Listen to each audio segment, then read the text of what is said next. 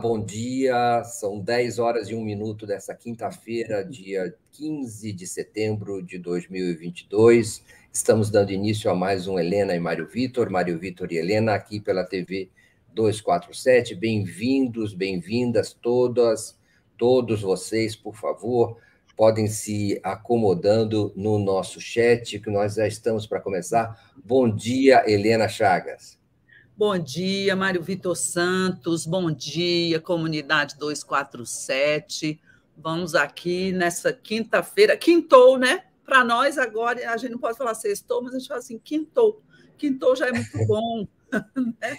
Hoje tem Datafolha, né? tem Datafolha, tem a, a campanha ficando cada vez mais quente, não é?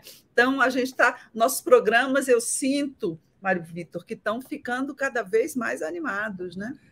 Helena, quantos dias faltam para a eleição? 16, eu acho. Eu sou ruim de conta, nunca fui boa é, de matemática. É 16, 17, 18, por aí. Mas é, se não pouco, né? contar né? o 2, né? O 2, eh, se contar até o dia primeiro, eu acho que é 16.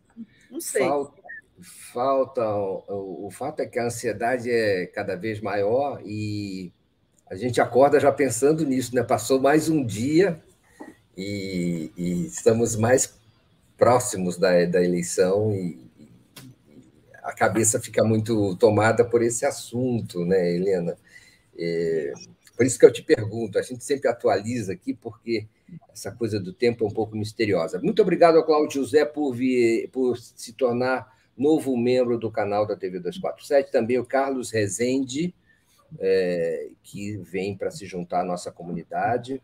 E hoje nós temos uma conversa que vai começar já, já, já sobre os temas principais que nós temos é, é, é na pauta, não é? Já anunciada hoje, compartilhamos com vocês.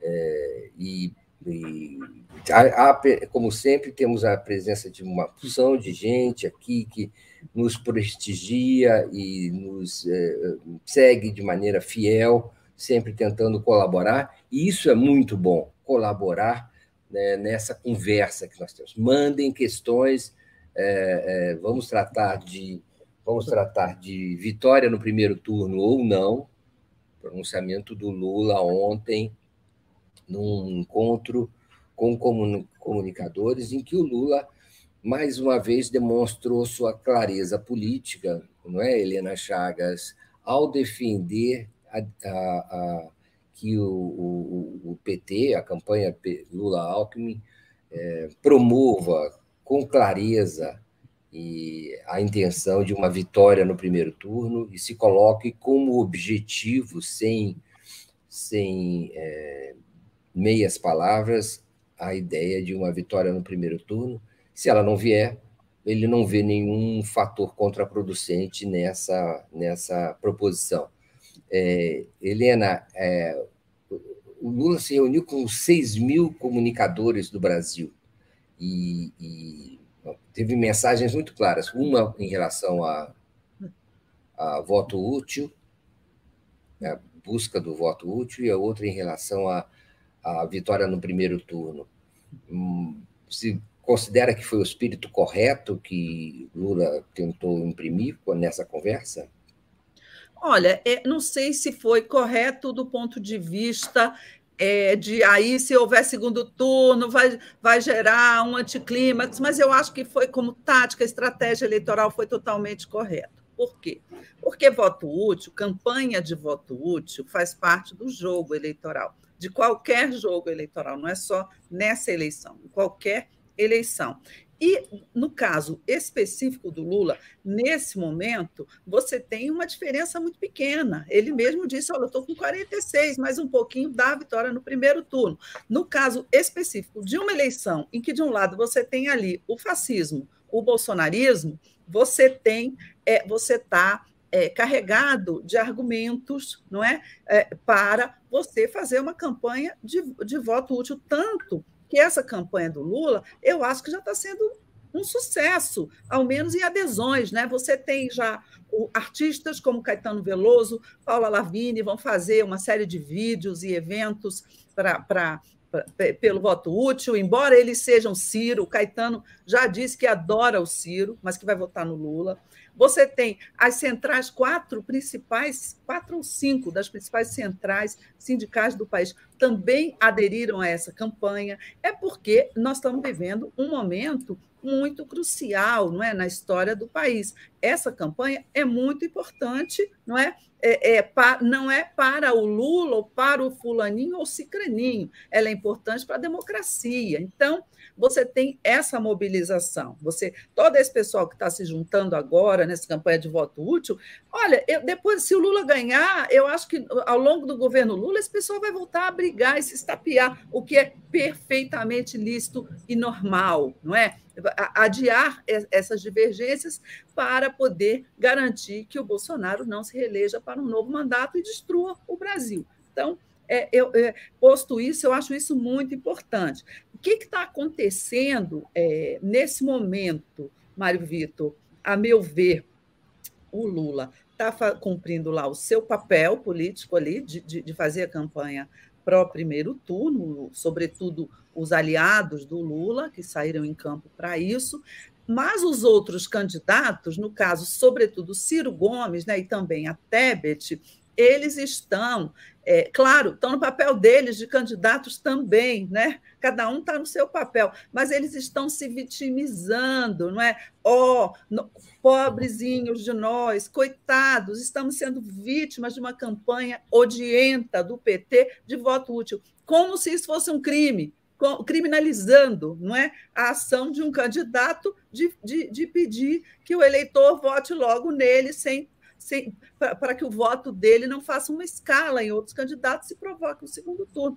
É perfeitamente normal. Mas o que, que eles perceberam? Eles perceberam que isso está dando certo e perceberam que, para eles, isso né, vai tirar os votos, vai fazê-los, sobretudo Ciro, porque a Tebet não tem o que perder nessa campanha, ela já, ela já ganhou do ponto de vista político dela, né, do projeto dela, mas o Ciro tem muito a perder, ele teme terminar, como eu acho que é bem possível, muito desidratado, né, pequenininho.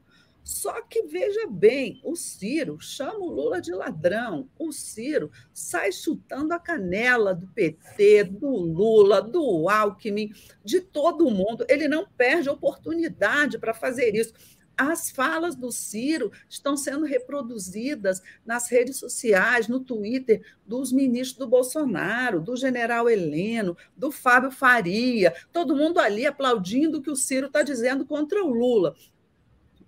Eu acho que ele tem que se decidir. Ou bem, ele é esse sujeito brigão, esse atirador, esse matador, ou ele é, coitadinho, uma pobre vítima de uma campanha do voto útil e que está, e que está muito machucado e magoado. Os dois personagens não combinam entre si. E acho que em política você, você faz escolhas, né? E você é responsável pelas suas escolhas e você tem que aguentar as consequências das suas escolhas. A escolha do Ciro agora é ser ou não um instrumento do Bolsonaro nessa reta final. Vamos ver o que ele escolhe. Acho até que já escolheu, infelizmente. Né, Mário? O, o, é interessante isso que você fala, o, porque eu vou falar disso que você está falando logo, logo depois que eu falar que olha o Santos, Antônio Marcos Santos, eu creio que seja o nome dele Faltam 384 horas. Ele já está Ótimo, contando em horas. Ele já não está conseguindo acompanhar em dias. Então, a, a, alguém aqui dizia, a Cláudia Maranhão disse que vai atravessar a França para votar no Lula. É...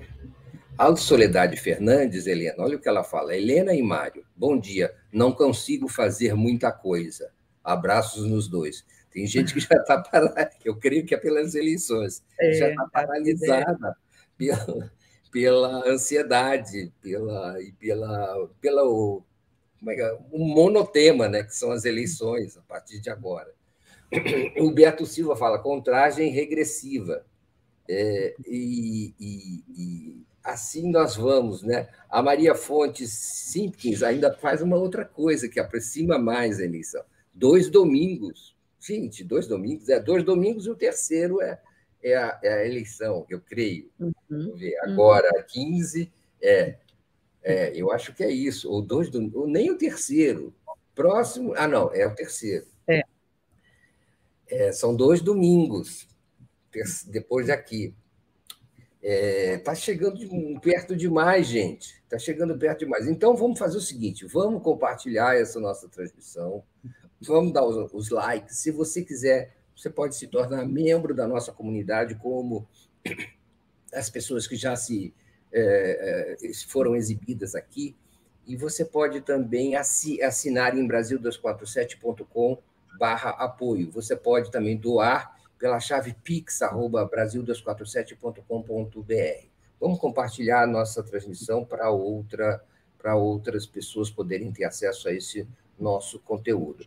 É, é, a Olivia Hessler fala: durmo e acordo com eleições, Mário. É, quem há de negar, não é? Às vezes a gente até pensa que é, sai e volta para a eleição, não é? A gente vai dormir e volta para o mesmo tema.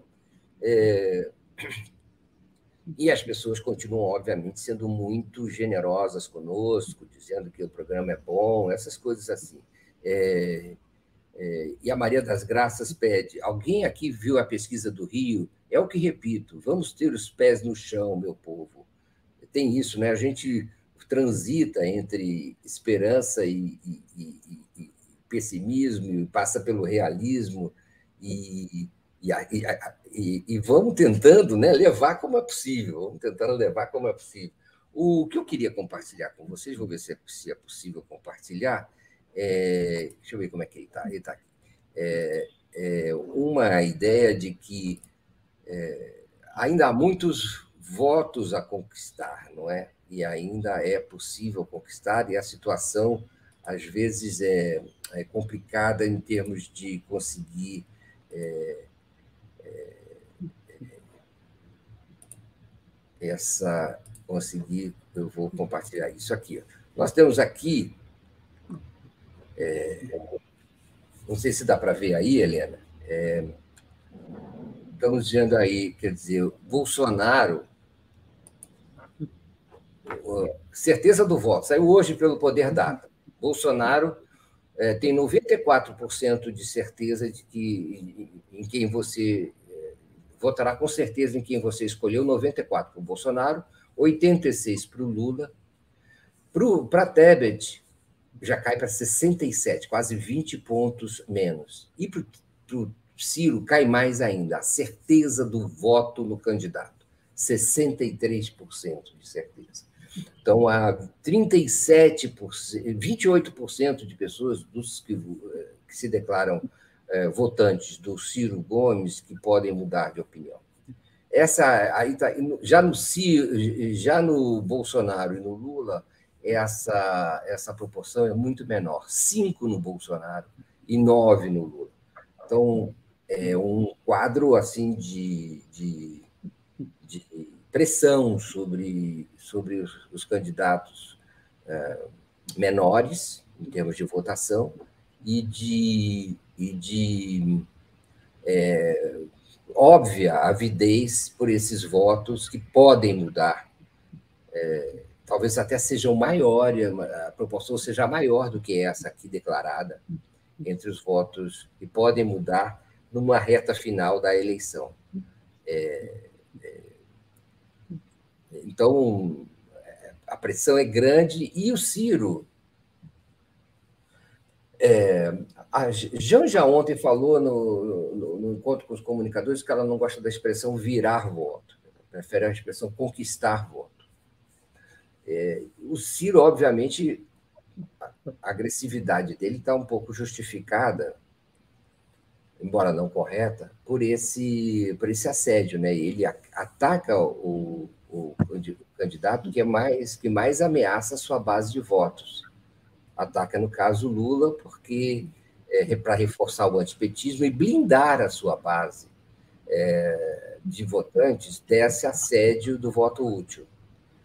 É, então, é, a, a perspectiva é de que essa disputa se, se transforme ainda em, de maneira se torne de, ainda mais agressiva nos próximos nos próximos dias.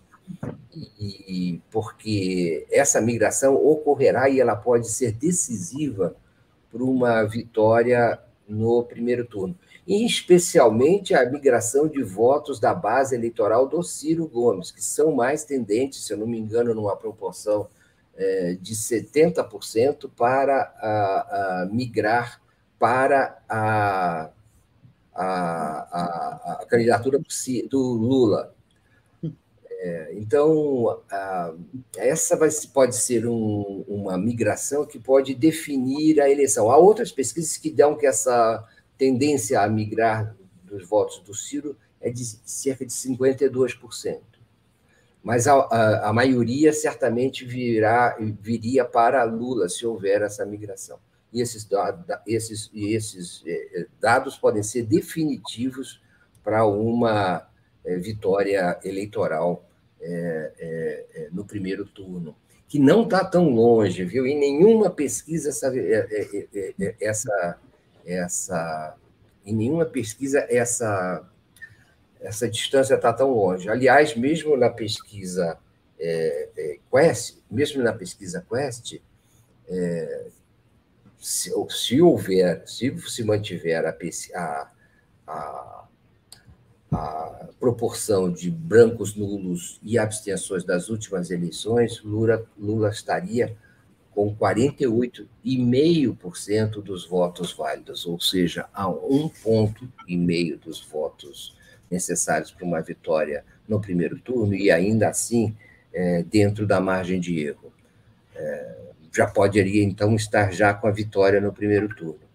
É, são essas especulações que a gente é, traz para compartilhar nesse momento. Né? Vitória no primeiro turno, certeza, quer dizer, é, certeza da que essa é uma, é uma, uma intenção é, correta, politicamente correta nesse momento, acertada nesse momento, e segundo, é, e outro dado que tem a ver com esse primeiro, que é a possibilidade do voto útil é, ser incentivado e de como ele tem que incentivar, ser incentivado e, e, e qual é a estratégia para ele. Helena. Olha só, é, ainda sobre o voto útil, né? Como sempre eu, eu digo, é, será muito importante, seria muito importante uma vitória em primeiro turno, até para o Lula né, não ceder tanto assim, não é? a determinadas forças conservadoras do establishment que estão também, junto com o Bolsonaro, nesse momento, trabalhando por um segundo turno. Para quê? Para dobrar, do, dobrar o Lula ali, para fazê-lo é, é, ter compromissos não é? com essas forças é, para é, ganhando num segundo turno. Então, até politicamente, para ele é muito importante vencer no primeiro. Mas é tal história, todas as projeções estão dizendo que se o Lula não vencer no primeiro, ele vence no segundo, por larga margem. A gente pode observar que o Bolsonaro cresce pouco do primeiro para o segundo turno, ele ganha cinco, seis pontos. O Lula cresce muito mais e está. Aliás, o Lula está muito mais na frente e, e se manterá. Então, não é, é, é tragédia alguma. O, o, o, né? O, a casa não vai cair se der segundo. Claro, tem que trabalhar pelo primeiro incessantemente. Agora, é, queria só lembrar uma coisa: a gente fica falando de voto útil, voto útil, como se os candidatos, o Ciro, a Tebet, como se eles tivessem, fossem donos dos votos que eles têm. Candidato nenhum é dono dos seus votos. Né? Candidato nenhum comanda e diz: olha, não obedeça, não preste atenção nessa campanha de, de, de primeiro turno, e o Ciro está fazendo peças é, é, de publicidade que são até bem feitas, não é, contra essa, essa campanha do voto útil, né, para convencer o eleitor dele a não ir, mas tudo isso, gente, é na base do convencimento, da conquista. Não existe é, é, é, é candidato dono de votos. E aí você chega numa situação em que, mesmo o Ciro e a Tebet fazendo esse esforço todo não é, para os eleitores deles não é, não é, é, é, votarem no Lula, não, não fazerem esse movimento, né? não, não, não serem convencidos, mesmo com tudo isso, é, muitos deles irão. E aí você tem uma situação complicada, pro, sobretudo para o Ciro, se ele for bypassado pelo eleitorado dele. Né? É quando o candidato tenta manter, mas o eleitor vai, o eleitor é, vai é, é, toma a frente, decide, olha, não, eu acho melhor ir logo no primeiro turno, e aí isso desmoraliza não é, o candidato. O Ciro corre um risco muito grande de sair, além de sair menor do que é, ele, ele ficou em todas as outras eleições anteriores, ele saía até meio desmoralizado, não é? perder o eleitor dele. É, é, e boa parte desse eleitor, ou uma parte menor, mas de qualquer maneira, é uma situação muito desconfortável, que ele não tem controle sobre isso. Ninguém é dono de voto, ninguém controla voto. O voto é de quem conseguir, conseguir se comunicar melhor com o eleitor sobre essa questão. Vamos liquidar agora? Não vamos liquidar agora? Que recado nós vamos dar a, a, ao candidato vencedor? A quem agora, Helena, ah. o cara com 40% de votos na espontânea, de intenções de votos na espontânea, ele quase que está obrigado a, a, falar de primeiro turno, né? porque é uma imposição para o Lula. Sim, tá eu acho que 40 sim. na espontânea. O que, que ele claro, vai falar do ele... futuro? Ele tem qual é a meta que ele vai apontar, não é? Ele tem que dar uma claro, meta para o ele... eleitorado dele. Né? Ele está no papel dele, completamente. Ele, ele e os aliados dele estão no papel deles, eles têm que lutar por isso. Só o que, o que eu ressalvo aí é não jogar todos os todas as fichas, não é, nesse jogo aí, porque se por um acaso der o outro jogo, ele, ele entrar muito bem, né? É, é, Para que isso não arranhe a aura de vencedor, que ele inegavelmente tem hoje, em todas as pesquisas, no primeiro e no segundo turno. Né? A gente é, é, não, é, é, não pode fazer o jogo de quem diz que, olha, o segundo turno é uma nova eleição, por isso que o Lula está com medo e não quer um segundo turno. Não é nada disso. Nesse é caso aí, questão, não é uma nova isso. eleição. Né? né? Exatamente. Porque essa coisa que você está falando é uma eleição, é uma outra eleição ou não é? Tem alguns conhecimentos convencionais, umas sabedorias estabelecidas que a gente às vezes não questiona. Até que ponto é uma outra eleição ou é a mesma eleição? É. O que você acha, Isso é um clichê, isso é um clichê, né?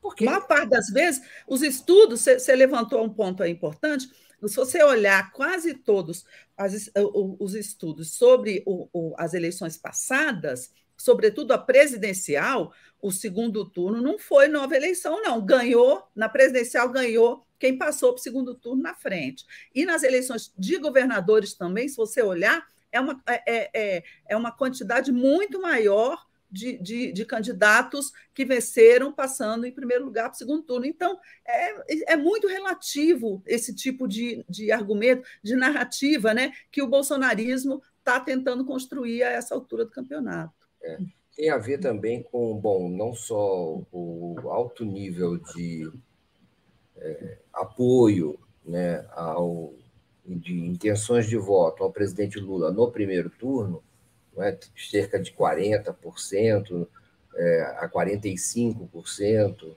já colado, a pesquisa espontânea colada na estimulada com? Então, uma, um voto seguro, que não vai mudar até o dia da urna, provavelmente, já muito é, é, alto, é, próximo do primeiro turno, e tem a ver também com a, com a rigidez, com a inelasticidade da desaprovação do governo Bolsonaro e da rejeição à candidatura de Bolsonaro. Então, é, alguns analistas até acham que essa eleição já está definida. É, mas o Vedenis, é, Vedenis fala: estou começando a ficar preocupado. Depois você fala melhor por que você está preocupado, Vedenis, e, e certamente é, todos nós estamos, né? É, mas é, é, bom saber as razões. A Lúcia Simões fala: faltam 17 dias para hum. apertarmos o 13. Acho que ela contou ali com calma. É, a, a, o Luiz Alves diz, Helena, Bom dia, Mário Helena e toda a comunidade. Hoje, Lula em Montes Claros, Minas Gerais. Lula está, então, na, na grande cidade de Montes Claros, em Minas Gerais, para tentar reeditar alguns comícios históricos que ele já fez lá em campanhas eleitorais. Essa cidade. Bom dia, Montes Claros, terra boa, conheço. Bom Exato. dia para todo mundo. E uma terra de muito apoio ao Lula, né? De muita uhum. força do Lula, o norte de Minas está muito ligado, de certa maneira, aos mesmos determinantes políticos é, do, do, é, do Nordeste brasileiro, né? da Bahia, de, daquela região ali. Ou, ao contrário, Minas influencia o, o Nordeste brasileiro, ali é, uma, é um intercâmbio, uma interconexão muito grande de configurações políticas. Né? É, de, o Luiz Siqueira fala de São, de São Gonçalo Rio, bom dia, Helena Mário Vitor. Triste com a situação eleitoral aqui no Estado, mas nada surpreendente. A gente sabe que há uma, eh, uma perspectiva ali de, de vantagem para o Cláudio Castro na pesquisa para governador e um empate técnico na margem de erro é, entre Lula e Bolsonaro. É, realmente a situação no Rio é, demanda atenção. É... Mas é o estado base do Bolsonaro, né? A gente tem também que, que ver isso, né? Ele perder na própria terra é acachapante, né? Sim, então, o empate, exatamente. eu acho que já para o Lula é uma coisa até é, boa. É, e, exato. E ali é colar o freixo na candidatura do Lula, na medida do possível. Mas o Lula também deve prestar atenção de como é que ele melhora o desempenho dele e quais são as, as, as alianças que ele deve fazer, ou as aberturas que ele deve fazer com é, apoios que ele possa receber para manter essa frente é, que tem ali no Estado. Então, é uma aquela situação em que, digamos, é fluida a situação no Rio de Janeiro. Né? É... Helena, vamos passar para o episódio, episódio seguinte da nossa pauta, que é essa situação ligada ao, ao, ao é, comportamento do deputado estadual Douglas Garcia durante o debate é, é, é, para governador, é, assediando quase violentamente, né, agressivamente, a jornalista Vera Magalhães durante o intervalo, depois do, depois do, do debate, é, com uma câmera e com xingamentos e, e, dizendo que era uma vergonha para o jornalismo brasileiro, repetindo os, os termos do, do presidente Jair Bolsonaro usados anteriormente contra a mesma jornalista Vera Magalhães, é, da, própria, da própria TV Cultura. E, e, e então, é, gerando uma, uma reação mesmo né, contra contra Bolsonaro e de Bolsonaro contra o, o, o, parlamentar, contra a atitude do parlamentar, tanto de Bolsonaro quanto do próprio candidato ao governo do Estado de São Paulo pelo, pelo, pela chapa do Bolsonaro, que é o Tarcísio Freitas. É, é, houve essa agressividade, envolve jornalistas, e, e, e isso gerou, claro, uma uma repulsa generalizada por parte de entidades, de veículos, ah, personalidades políticas a essa, a essa coisa. O, tem dois aspectos aí que eu queria eh, te sugerir. O primeiro é que a, a essa reação do, do bolsonarismo contra é, a atitude do, do parlamentar né, é, tem a ver com tentar é, conter o desgaste do Bolsonaro junto ao eleitorado feminino, né? Pega muito mal um, um eleitorado, o eleitorado junto ao eleitorado feminino, uma mulher jornalista ser é, assediada dessa maneira tão fascista é, e por um um deputado ligado a Bolsonaro ou adepto de Bolsonaro. E a segunda coisa é, é a segunda coisa, é, bom, primeiro ele repetiu os dados do Bolsonaro, né? então, na verdade ele não pode, não poderia ser tão criticado assim se que ele está fazendo aquilo que o, o serviço que o Bolsonaro já fez.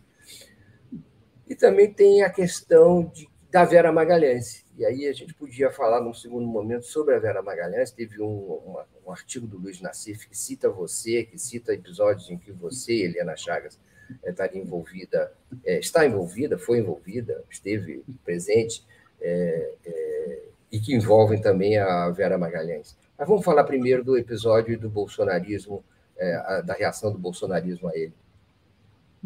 Olha, eu acho que esse episódio da Vera Magalhães, do ponto de vista político, nessa altura da campanha, ele teve um efeito de fazer o quê? O bolsonarismo piscar. Você pode dizer, o bolsonarismo piscou, o Bolsonaro piscou. Por quê? Porque, esse, porque é, essa violência né, é, é, é violência, é agressão verbal, mas é violência contra uma jornalista, que é uma violência contra a imprensa, contra uma mulher, que é violência contra as mulheres, não é? é foi um episódio lamentável, é, e, mas ele não, não é isolado, ele está num contexto de estímulo à violência, de estímulo à agressividade, que marca é, não só essa campanha eleitoral, marca o governo Bolsonaro, marca o Bolsonaro. Vamos e convenhamos, nós estamos num, num governo em que o presidente estimulou a população a se armar, o presidente é, é, diuturnamente sai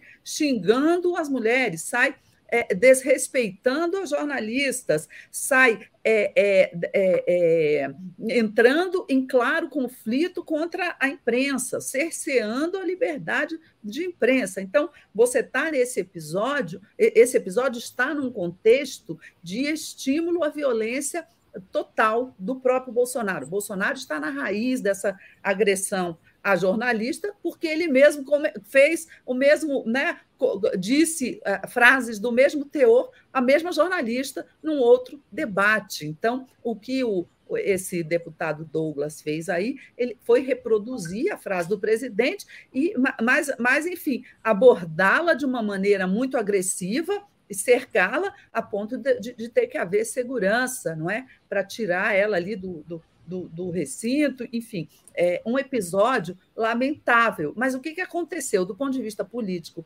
a essa altura do campeonato, ele fez o bolsonarismo recuar. É como você disse aí, ele viu que isso ia prejudicar mais ainda o Bolsonaro em relação ao eleitorado feminino, em relação ao eleitor médio, de centro, esse sujeito que não é nem de direita, nem de esquerda, mas que está olhando ali uma jornalista conhecida ser agredida por um bolsonarista de uma maneira inexplicável. Né? Eu gostei muito foi do vídeo do Leão Serva, que tá, pegou o celular da mão do sujeito e tacou longe. Em outros tempos, isso seria assim: olha que violência que ele fez. Mas naquele dia todo mundo aplaudiu, porque ele fez ali, na, na minha opinião, ele fez ali a coisa correta.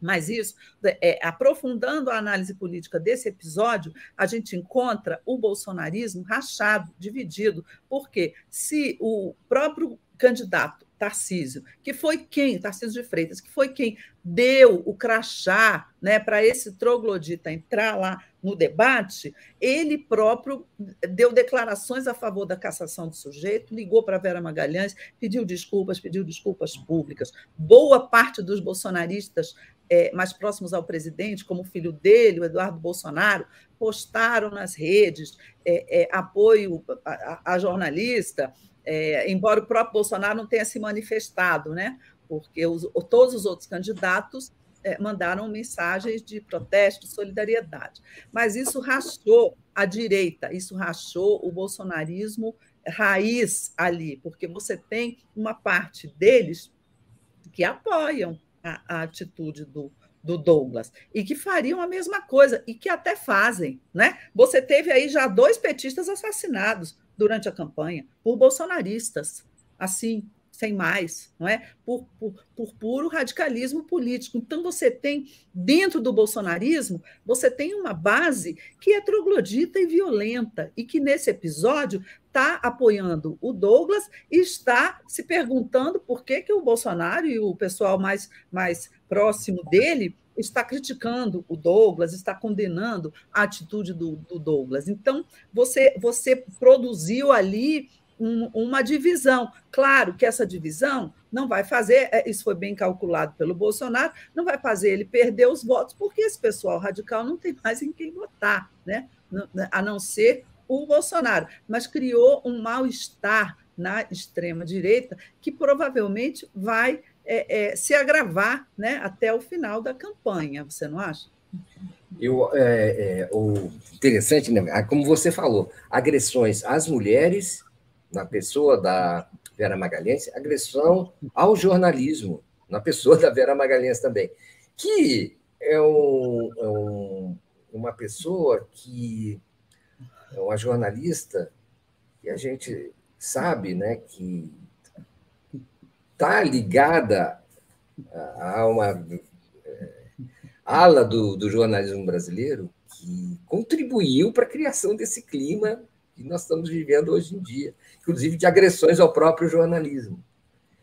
A Vera Magalhães é, agora é a vítima de um algo que ela própria semeou. Ela foi, nós sabemos da atuação dela no painel da Folha, na, na, na edição da Folha, na história da, da do, do, do, vamos dizer assim, da criação das condições para que o golpe se estabelecesse, o golpe contra Dilma Rousseff se estabelecesse, no, no suporte à, à nova realidade criada pelo golpe, o apoio a essa nova realidade.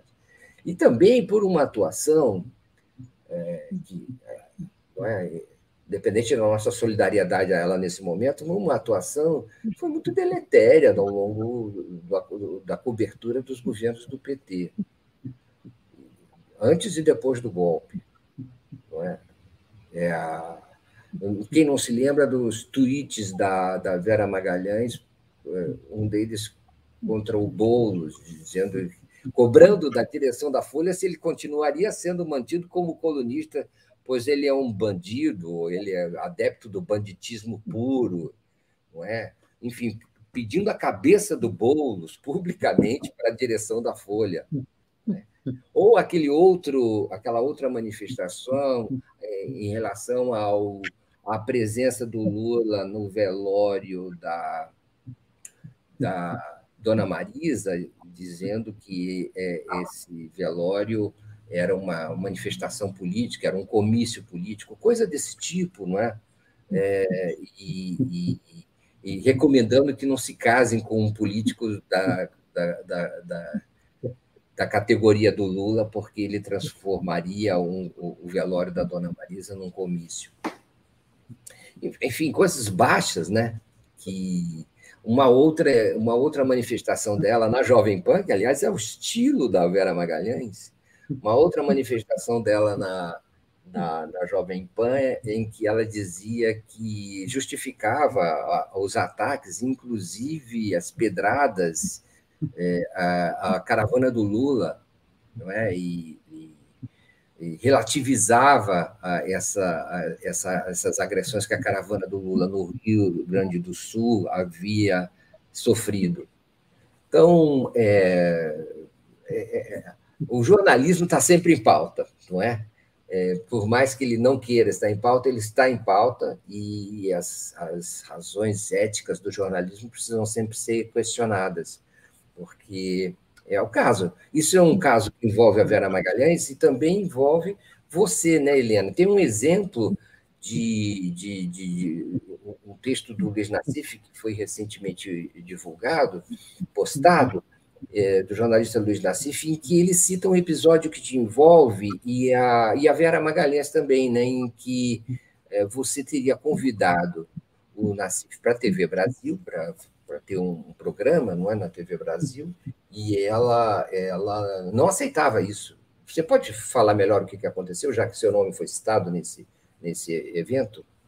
Olha, é, na, o meu querido Nassif, né? nosso queridíssimo Nassif, que, na minha opinião, é talvez o melhor jornalista de economia que existe nesse país, uma, uma inteligência aguda. Ele escreveu ontem um artigo em que ele conta uma história é, que é de quando Nassif foi é, contratado pela TV Brasil para fazer um programa e como comentarista. Eu era a diretora de jornalismo da TV Brasil, fui eu que chamei, convidei o Nacif, convidei o Nacif por causa da da, do talento e da competência dele. E aí houve uma, umas reportagens na Folha, e eu nem lembrava da Vera Magalhães, eu, é, eu, é, eu, eu nasci fala que ela era editora, não, não me lembro que as matérias foram dela ou não, entendeu? Mas a Folha se aferrou, não é? Há, um, há um, uma cláusula de que a TV Brasil só poderia con contratar gente por concurso ou por licitação. E essa sempre foi uma, uma batalha minha lá dentro, que era tudo bem, concurso perfeito, licitação para todo e qualquer serviço. Agora, você não vai fazer uma licitação de comentarista, né? uma licitação de artistas, uma licitação de atletas, comentaristas, de, de personalidades, porque essas pessoas elas têm um valor no nome delas. Não é? Quantos Luiz, Luizes Nassif existem né? para concorrer nessa licitação? Então, era uma o burro era um argumento que fazia parte de um arsenal de, de, de, de ataques que a grande mídia fazia à TV Brasil na ocasião. Diziam que era a TV, TV Lula, né? E aí, a TV do Lula, enquanto que nós fazíamos jornalismo, nós, nós nunca fizemos proselitismo, né? E, e quem vê a TV Brasil hoje, não é? daquele tempo para cá, e vê a utilização deletéria que o Bolsonaro faz da TV Brasil, de seus comícios transmitidos ao vivo pela TV Brasil, essa atuação que é, é, é criminosa porque é, é, é completamente ilegal. Quem vê isso e olha para trás é, é, vê que é uma, é, é, era, era, apenas uma implicância, uma, uma questão cri-cri, porque quem assistia à TV Brasil não, não tinha ali uma TV chapa branca, era jornalismo era público, não era jornalismo governamental. É, era muito difícil explicar isso. Então, eu acho que a Vera entra entrou nesse contexto, é, nesse episódio, inclusive, quer dizer, é, é, ela agora ela é atacada e, e, e, a grande mídia toda, e com razão, com muita razão, saiu em defesa dela e condenando o Bolsonaro. E aí é uma excelente oportunidade para a gente comparar não é, o, o, a agressividade que a, que a, da, que a TV Brasil e, e, e o próprio governo Lula eram alvo naquela ocasião, do que eles tiveram que passar depois e do que eles viram depois e do que eles viram no governo Bolsonaro e comportamento do Bolsonaro em relação à imprensa. Eu acho que a, a, as melhores lições, não é, políticas, é, quem dá não é a gente falando, quem dá é a história, né? É você acompanhar o processo histórico e ver o que foi o governo Lula e o governo Dilma em relação à imprensa e ver o que é hoje o governo Bolsonaro em relação à imprensa. E, e, e, e considerando o que a imprensa fez lá é, é, é, em relação ao governo Lula e ao governo Dilma. Eu acho que essa comparação é, não, não, precisa, não é preciso nem haver palavras. Não é? é? é quanto à Vera, eu não, não fulanizo, eu não personalizo. Eu, eu sou a primeira, eu fui uma das primeiras a, a, a botar no Twitter, no, naquele debate em que ele agrediu, a minha solidariedade à Vera. Eu, eu converso com a Vera, não tenho nenhum problema com ela, não. Eu acho que é, é uma questão de um contexto, não é? E, e, e de um contexto em que a grande mídia ela, ela, ela não fez o meia-culpa, não é por seu comportamento lá atrás, e agora ela está pagando esse preço. Né? Na minha opinião, é isso. Veja bem, é, é, é, independentemente de fulanizar ou não, questionar a TV Brasil por convidar o, o, o, o Luiz Nassif para o seu programa e ainda alegar, segundo o Nassif, a ideia de licitação ou concorrência para preenchimento de um, de um posto de, de, programa jornalístico parece muito excessivo e de exceção, fora, fora da casinha mesmo, não é? Esse tipo de, de cobrança, como você falou, de, olhando de um jeito mais, digamos assim, mais político, é, parece mesmo parte de uma campanha, né? Uma campanha um pouco fora, fora da, da órbita, um pouco alucinada, um pouco é, realmente é, deslocada, de perseguição política mesmo, de atuação como uma espécie de partido de oposição em que você nega tudo que o outro faça. Né? Campanha mesmo.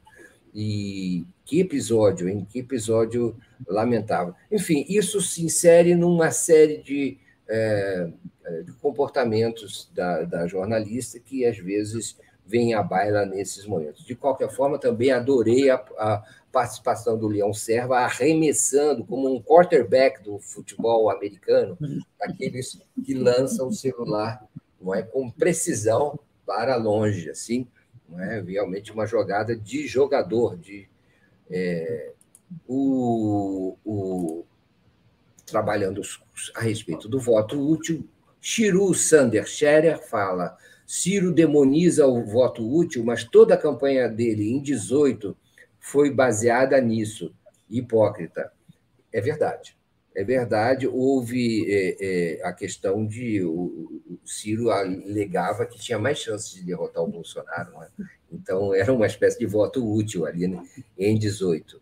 É, a Mari Alves L fala: prolongar esse caos para o segundo turno é sadismo ou masoquismo. Tem isso, né? quer dizer, é, é, tem essa perspectiva de se tornar uma campanha mais ainda mais violenta, agressiva e, e ainda de prolongar esse sofrimento que é ter que conviver com o ter que conviver com Bolsonaro, o qual, aliás, não é, Helena, recebeu recentemente do YouTube é, é, é uma espécie de privilégio, não é? Que parece que os pronunciamentos do Bolsonaro nos é, programas mais simpáticos ao, ao, ao Bolsonaro, em que o Bolsonaro figura, são recebem um tratamento privilegiado do YouTube, é, é, que impulsiona, que é, o, relaciona esses programas com, como indicações, como que indexa esses programas com, com, com preferência para oferecer aos, aos internautas. É, estranha essa falta de neutralidade né, é, do, das plataformas é, nesse momento tão decisivo da campanha eleitoral. Não te parece um pouco questionável que, de forma não transparente, o YouTube acabe, é, e aí o Google, né, acabe privilegiando um, um candidato na hora da, defini, da definição das eleições? Exatamente, com certeza, Mário Vitor. E aí, eu acho que a gente cai naquele assunto, gente, que daria 10, 20 programas aqui para a gente discutir, conversar e ouvir um monte de gente e a gente não conseguir chegar é, numa resposta, numa solução. Sabe por quê? Porque quem manda no mundo hoje é o algoritmo, é o imperador Google, é o imperador YouTube. E se é, é, eu não entendo nada de algoritmo, pode ser que alguém entenda, mas é, com base nisso, é nessa caixa preta do algoritmo, que é, é, essas plataformas todas elas controlam a nossa vida. Eu não sei, Mário Vitor, aqui nós estamos no nosso programa no YouTube. E, e será que o, o algoritmo está sendo bonzinho com a gente ou será que está nos sacaneando? Não sei. Nunca vou saber, entendeu? Por quê? Porque não tem regra, não tem transparência, não tem forma de você fiscalizar isso. Antigamente a gente reclamava, ah, porque a grande imprensa nas eleições, o jornal tal, a TV Globo, a TV tal, deu mais tempo para o fulano do que para o Beltrano. Aí se chegou numa legislação, inclusive eleitoral, de que você é, é, contava lá os minutos, que os jornais contavam lá os espaços, que tinha que entrevistar todos os candidatos, todos pelo menos tinham que ser chamados, no debate, todo mundo.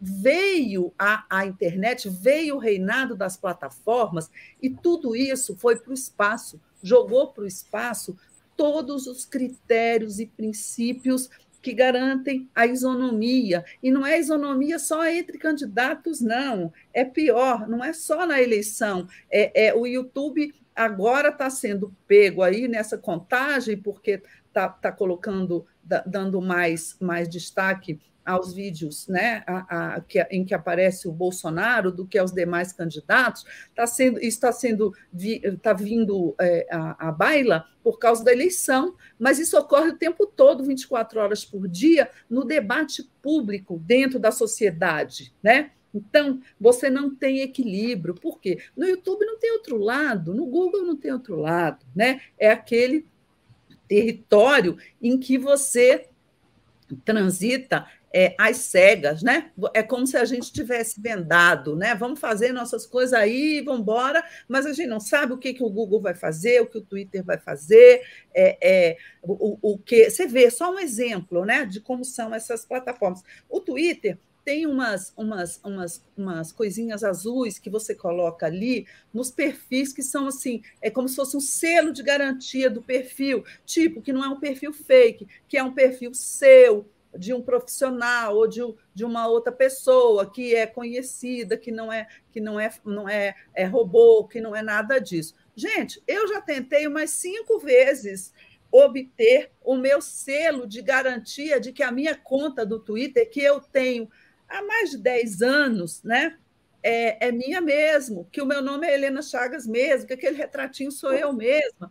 O, o Twitter me deu esse selo de garantia? Não, eu tenho é, é 30 e poucos mil seguidores, que não é uma fábula, mas também não é pouco, e, e, e não tem o selo de garantia. Por quê? O algoritmo talvez não goste de mim, não, não vai com a minha cara, não gosta das coisas que eu escrevo. Eu não sei, é um mistério profundo. E eu decidi que eu nunca mais vou. Mandei o Twitter a merda. Eu uso, escrevo, mas eu não quero selinho azul, tá? Eu sou contra o selinho azul. Não me deem, por favor. É isso. Nós estamos entregues a esse pessoal. Essa pesquisa foi feita pela UFRJ, pelo NetLab, da Escola de Comunicação uhum. da UFRJ. Ela visitou esses vídeos, que, que a, a, gente, esses anúncios do YouTube que a gente recebe antes, da, antes dos vídeos começarem a tocar. E a, ali ela viu, é, é, ela viu que é, o privilégio é para os conteúdos bolsonaristas e para especialmente para os ligados à Jovem Pan então, assim, você visita aquilo. Você está interessado num assunto que é política, debate, é, eleições, e, e aquilo, o algoritmo já coloca aqueles vídeos para você assistir antes de, de começar. É, é uma coisa. E o TSE não faz nada. O TSE observa e não faz nada. É? Aliás, eu vou entrar agora nesse tempo final que nos resta eu vou ler aqui só alguns comentários e a gente já vai entrar no. Eu queria te sugerir que a gente entrasse um pouco no episódio do TSE nessas eleições. O Alexandre Moraes e o TSE. A Maria Fonte Simpkins fala: Eu vou atravessar o continente, deve ser, imagino, a Europa, para votar no Lula, Haddad e senador e deputados. Se ficasse aqui, só poderia votar no Lula e ele vai precisar de um Congresso minimamente decente. Ah, eu, aí eu já não entendi, mas eu acho que é, deve ser para votar em deputado, senador, a pessoa tem que estar no Brasil, não é, Helena? Não sei.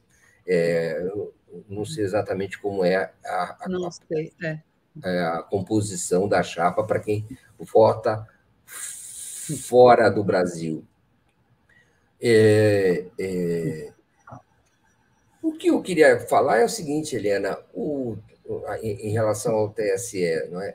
Essa, esse balé do TSE com os militares, Helena, falar um pouco disso. Até hoje não ficou claro quem é que está mandando na eleição no Brasil. De certa maneira, eu não sei se o Alexandre Moraes não deveria esclarecer essa ambiguidade em relação aos militares, não é? Essa, de, de maneira definitiva. Eu acho uma certa vagueza ainda, ainda persiste. E deveria dizer claramente o seguinte: não tem fiscalização militar coisa nenhuma, não tem apuração paralela coisa nenhuma. E, e encerrar esse assunto. E eu não sei se o próprio Alexandre de Moraes não, não, às vezes não dá margem, eu fico pensando que você não dá margem a uma espécie de, de sinalização simpática para essa para esse, esse estamento militar, sabe? E para sua é, e por uma certa base ideológica dele. Fico, fico na dúvida e gostaria que, que, que, que as implicações políticas desse episódio fossem mais esclarecidas. Olha, é, o que me parece, o Alexandre Moraes ele está sendo político com os militares, talvez porque ele tema entrar num confronto direto com eles, como entrou o Edson Fachin, o antecessor dele. Né? As relações estavam bem tensas entre o Fachin e o ministro da Defesa, o Paulo Sérgio, que o Fachin nem recebeu né? É, antes do Alexandre assumir. O Alexandre assumiu, acho que disposto a fazer uma espécie de pacificação, é, é, com os militares para não confrontar as Forças Armadas, mas, ao mesmo tempo, disposto a não dar nada para eles. E, e isso que ele está dando é muito pouco. Isso aí é meio que uma conversa para boi dormir, entendeu? Ah, vamos fazer o teste de integridade da urna no dia da eleição com eleitores voluntários.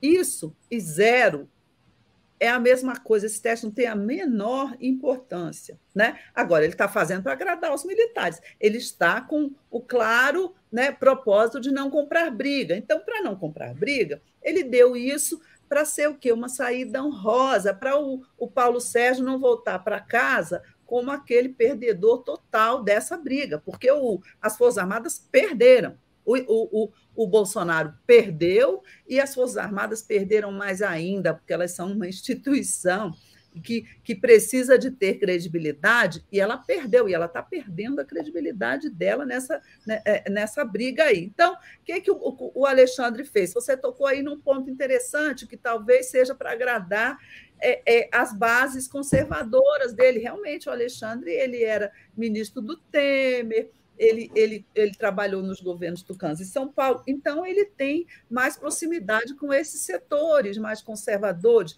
Pode ser que isso esteja na origem, na raiz da atitude dele. Agora, é, ele não está concedendo grande coisa para os militares, não. Esse teste, apuração paralela, o TSE fez uma dura nota no início da semana dizendo que não existe. Realmente não existe. A gente até conversou aqui.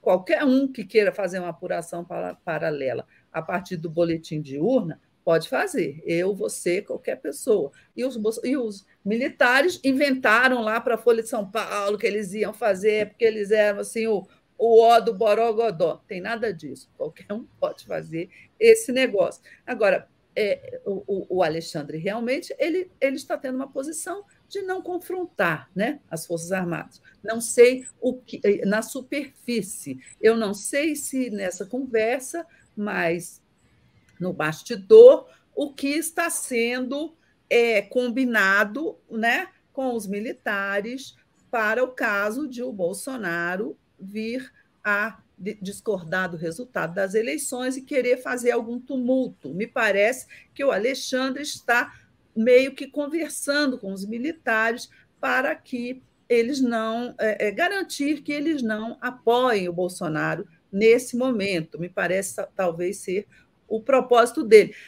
Estamos acabando, né? Devolvo para você, desculpa, Sim. falei demais. A última observação: estou sentindo falta daquele nosso público de bolsomínios que fica aqui xingando a gente, né? Sumiu todo mundo, gente. Eles estão tão desanimados pelo jeito, né? Eles estão desanimados e acho que é, faltam forças. Né? Há uma central aí em que eles são convocados, e aí é, não há mais tanta gente, estão desanimados, está faltando mão de obra lá para eles. E, e, e, então é uma crise. Há uma crise, aliás, você soube disso, né? Não sei se é uma coincidência, Helena Chagas. A coincidência hum. é a seguinte: há uma ideia de que faltam recursos na campanha de Bolsonaro. Você reparou isso? Falta, faltam verbas. Ele que absurdo, né? Com Olha, todos aqueles magros dando dinheiro para ele, né? No 7 Falta dinheiro lá e sumiram os bolsomínios do chat. Será que tem uma relação entre as duas coisas? De qualquer forma, chegamos ao final. Nós temos agora é, a expectativa de daqui a 17 dias a, a eleição. E, e, hoje à noite a pesquisa Datafolha presidencial e em vários estados. Vamos acompanhar com detalhes é, é, esse assunto e voltamos com vocês na próxima terça-feira com Mário Vitor e Helena, Helena e Mário Vitor, aqui na TV 247. Helena Chagas, até terça-feira. Beijo para você, beijo para toda essa galera aqui que está com a gente. Até terça, quando faltarão 12 dias para as eleições. 12 Tchau. dias. Muito bem. Fiquem agora com o Giro das 11 com Daiane Santos e Gustavo Conde. Tchau, tchau e muito obrigado pela audiência. A gente volta terça-feira.